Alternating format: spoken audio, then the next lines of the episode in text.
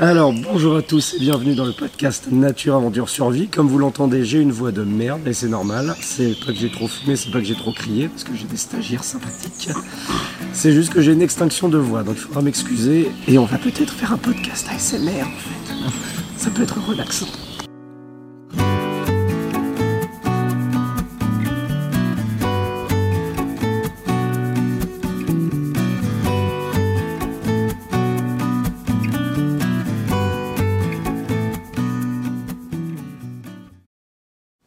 Donc bonsoir à tous. Bonsoir. On se retrouve aujourd'hui euh, sur les belles terres de Bretagne, euh, du côté de Mort de Bretagne, euh, dans un endroit qui s'appelle Ropenard, dans le Val d'Anast. On a aujourd'hui un stage de bushcraft avec quelques stagiaires qui sont à mes côtés et cet épisode du podcast est spécial pour deux raisons. Parce que déjà, vous l'entendez, je suis complètement enroué, donc il va falloir m'excuser sur ce côté-là. Mais surtout, eh bien, je vais répondre en direct, cette fois, aux questions des stagiaires. Donc, pour rappel, si vous voulez me poser des questions habituellement, c'est sur YouTube en laissant un commentaire, vous m'envoyez un mail à contact.albancom.com ou alors vous m'envoyez un message vocal sur l'application Encore que vous pouvez télécharger sur iTunes et Google Podcast. Alors pour commencer, j'aimerais donner la parole à mon camarade Pascal qui m'accueille depuis 5 ans, 6 ans? Oui, c'est ça. 6 ans. 6 ans Ouais. pour des stages de bushcraft, environ un par an. Oui. Et à chaque Deux fois, ça se passe vachement bien. Oui, deux, parce qu'on a été fous, c'est tout. Donc, euh, bah écoute, Pascal, tu es responsable d'une euh, d'une antenne sportive dans une association. C'est cela. Est-ce que tu peux nous en parler? Oui, alors euh, je me présente, Scal. Je suis effectivement président de l'antenne sportive euh, Parcours Sainte-Anne, qui est rattachée à une association, euh, la Chapelle Sainte-Anne de Ropenard, qui se trouve au milieu du hameau, euh, euh, ici à Ropenard. Euh, et euh, j'ai pour habitude de- d'organiser et d'animer des bootcamps toute l'année. J'accueille effectivement des groupes euh, comme des clubs sportifs, des groupes de tout niveau, hein, euh, qui viennent s'aguerrir et, euh, euh, prendre un petit peu de rusticité sur, euh, sur ce site. Et euh, effectivement, tous les ans, je t'accueille également pour euh, ce stage bushcraft. Euh, et ça se passe plutôt bien, effectivement. Au début, donc, on parlait de stage survie parce que, bah voilà, c'était avec l'esprit, euh, c'est un peu la mode, quoi. Puis finalement, voilà, euh, aguerrissement, anti-fragilité, on est des Mm. bonhommes, etc. Puis finalement, on s'est rendu compte que c'est quand même le, le bushcraft, c'est quelque chose de plus apaisé. On est vraiment tourné vers la nature et force est de constater qu'aujourd'hui, on a beaucoup travaillé avec les ressources naturelles. Et finalement, c'est ça qu'on vient trouver dans, ce- dans cet endroit, c'est qu'on a un super lieu pour s'amuser avec plein de ressources différentes. Et euh, ben, les stagiaires ont pu manger ce soir quelques petites préparations ou euh, goûter les tisanes à la camomille, par exemple, qu'on vient juste de, récolter. Quelque chose à rajouter? Oui, simplement, pour les gens intéressés par ce genre d'aguerrissement, euh, bah, c'est le concept bootcamp hein, que je propose avec des modules variés, comme les courses d'obstacles, les parcours d'agrès avec recherche d'énigmes, autres courses d'or- d'orientation euh, et aussi de la salle de défense. En, en clair, euh, je m'adapte aux demandes du club, euh, du groupe ou de la personne qui vient seule puisqu'elle sera intégrée à un bootcamp, à un groupe. Euh, le, le but est de promouvoir en fait euh, le sport de plein air euh, en groupe, euh, la cohésion. Voilà. Euh, donc n'hésitez pas à aller sur euh, PSA Ropnard sur Facebook euh, principalement et m'appeler ou m'appeler au 06 85 51 70 23. Oh, Tu Voilà. vas te faire troller, toi Ah oui D'accord. Euh, Juste précision, c'est qu'à chaque fois qu'on vient participer à une activité ici, les- il y a une certaine partie des, des fonds qui sont récoltés vont à la restauration de la chapelle qui est juste là-bas. Bah, là, tout, tout va sur, euh, sur, sur l'association en fait. Euh, moi je suis simple bénévole, je fais ça pour mon bon plaisir. Euh, parce que ça, ça, me, ça me plaît d'accueillir des, des groupes et d'amener les gens au sport de plein air, de faire découvrir le site et de voilà, faire découvrir aussi une, une certaine pédago euh, pseudo euh, entraînement militaire, euh, librement inspiré, hein, je précise.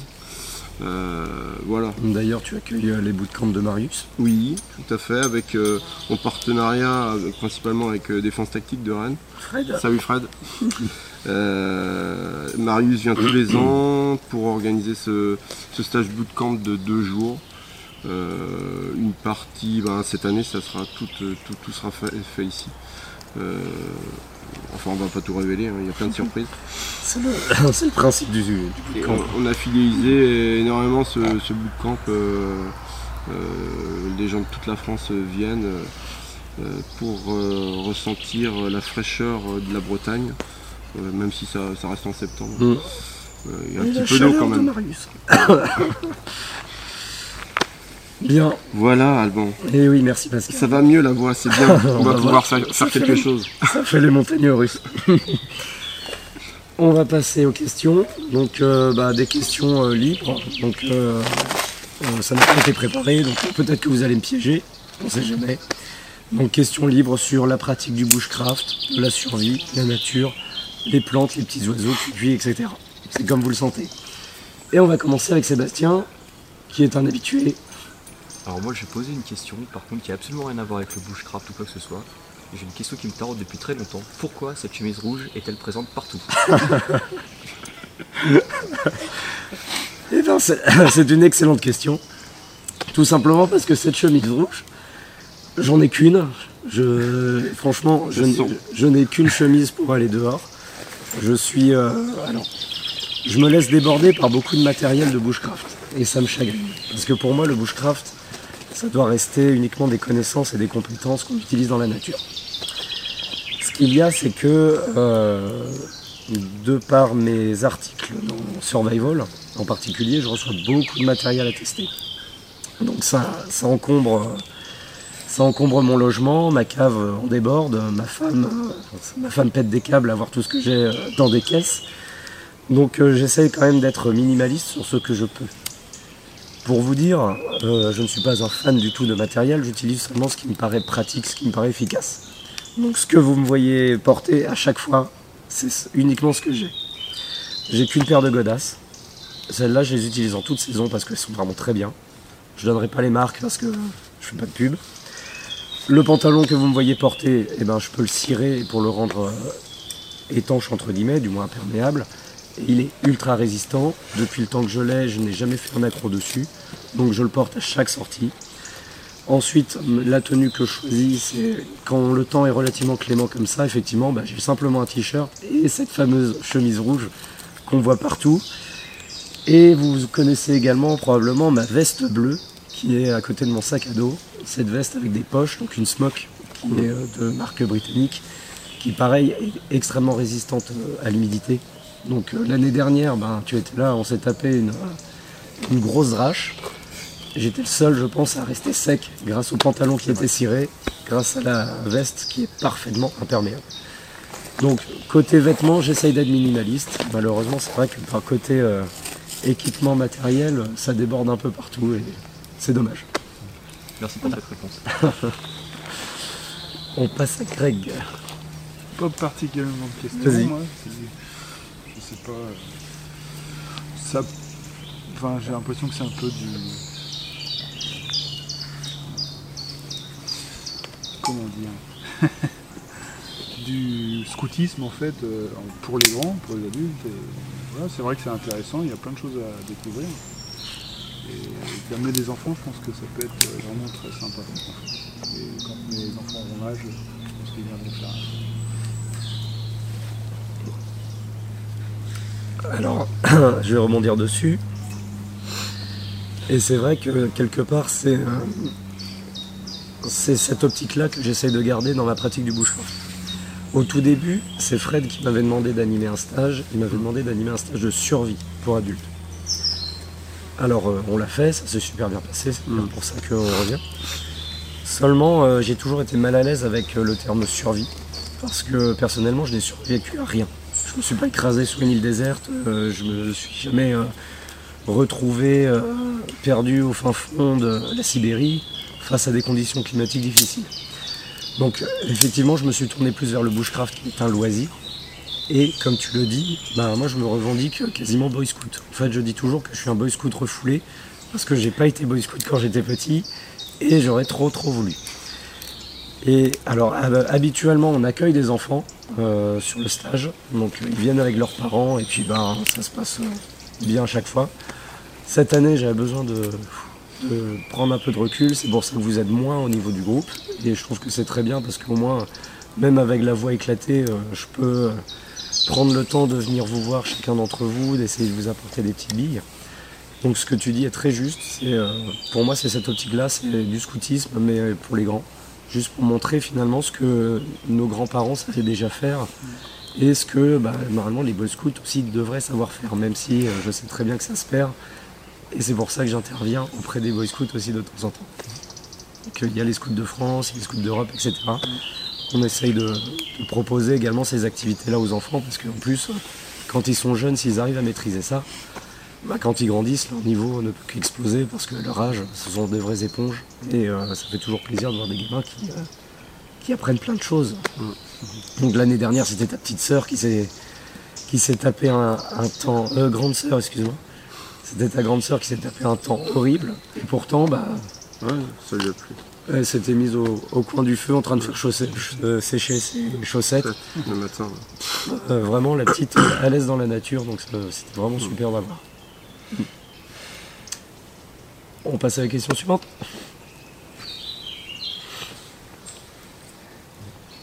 Bonjour, euh, moi ma question c'était surtout là ce qui m'intrigue en ce moment c'est comment rendre l'eau potable sachant qu'en plus on est dans une région où elle peut être polluée Voilà, comment être à peu près sûr de, la boire sans être malade.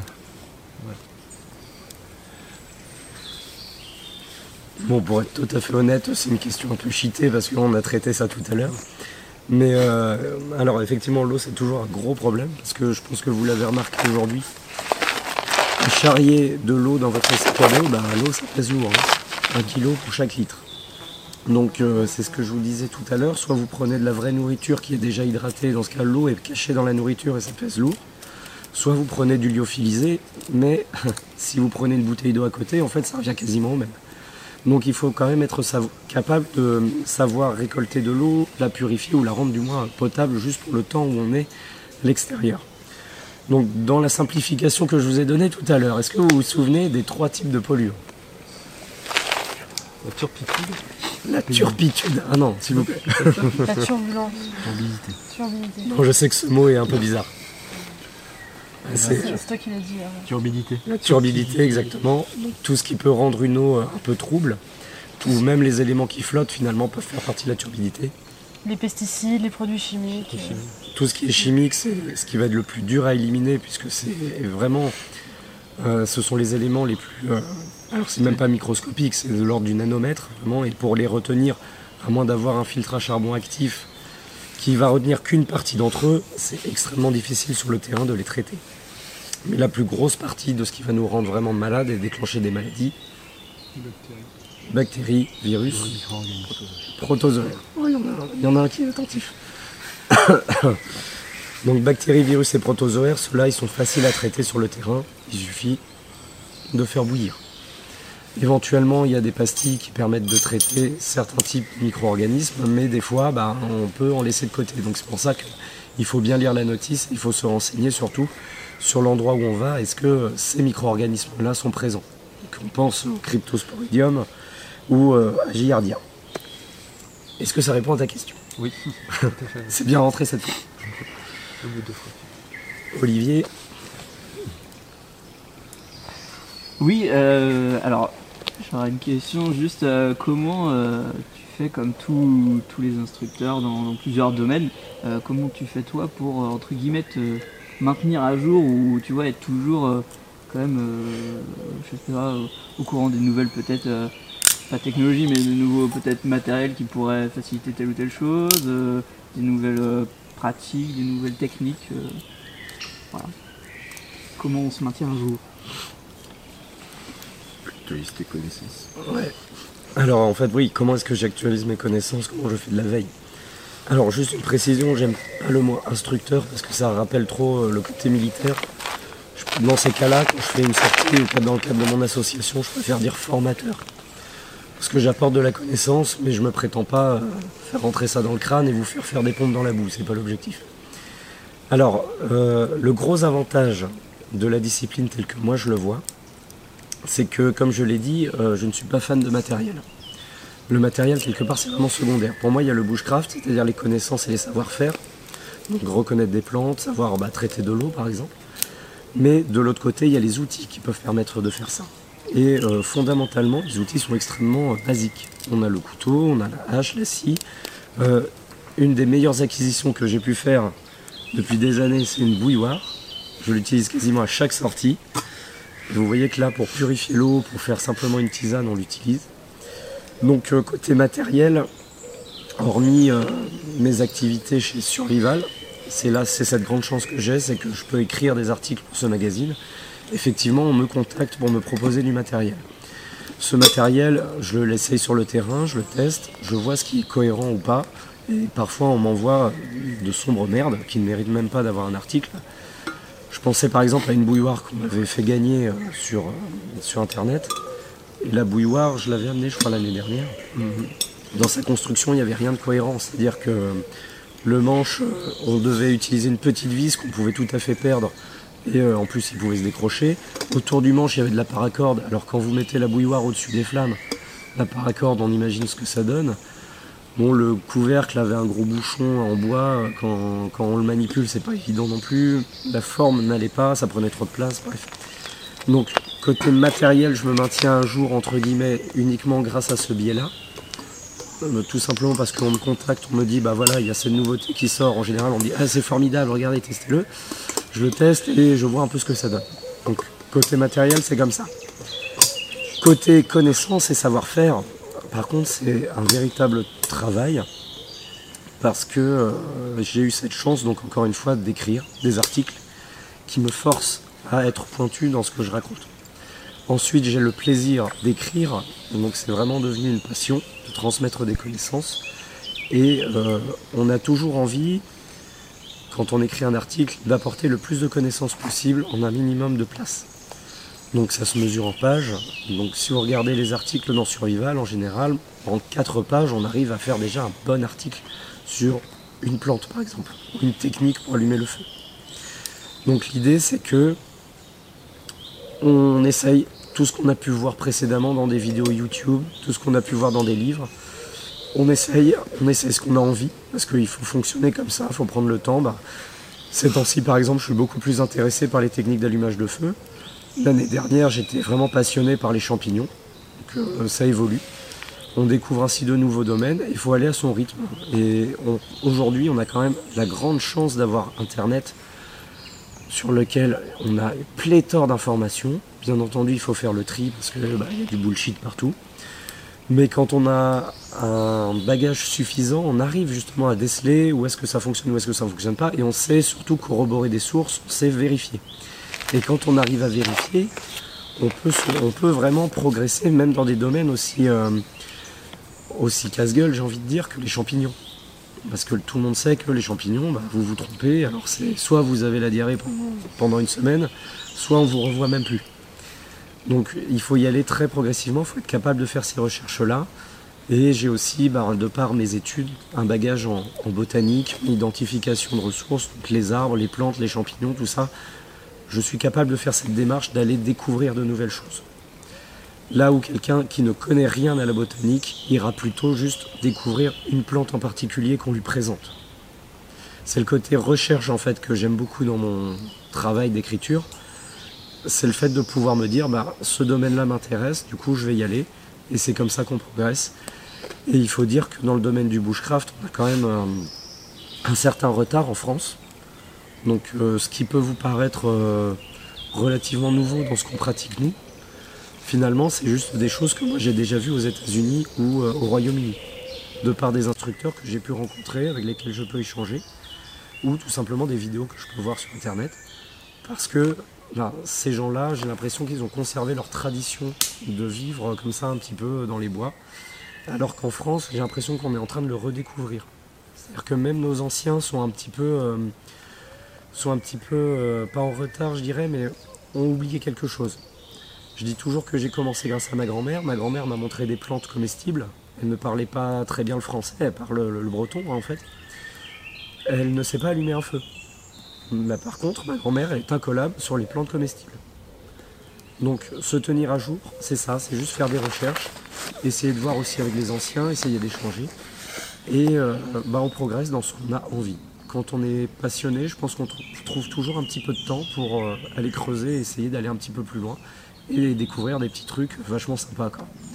Donc faire un café euh, à l'arrache, vous voyez, avec du vrai café sous le terrain, euh, gratter un fire steel sans le bousiller au bout de 10 essais, des petits trucs comme ça, des petits détails qui font que bah, progressivement euh, on arrive à accumuler une somme de connaissances et de savoir-faire vachement intéressante et du coup on peut aller palier par palier. Donc c'est l'énergie qui fait continuer ça et c'est l'envie de faire des recherches. C'était un peu long comme réponse. Dans le prochain épisode, vous pourrez retrouver la suite des questions qui ont été posées par les stagiaires. En attendant, n'hésitez pas à aller sur le site albancamp.com, à me poser vos questions par mail, par Instagram en me taguant avec le albancamp ou par l'application Anchor qui est disponible sur iTunes et Google Android.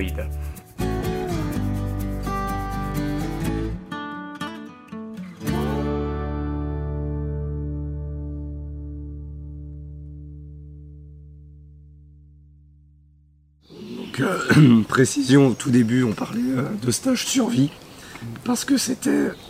Excusez-moi, c'est ridicule. Au tout début, on parlait de stage survie, parce que c'était quelque part la mode. Putain, ça se barre en couille. Je vais être obligé de couper. Un petit peu de camomille. Du laurier? Ça va mieux, voilà. Tu trolles, toi.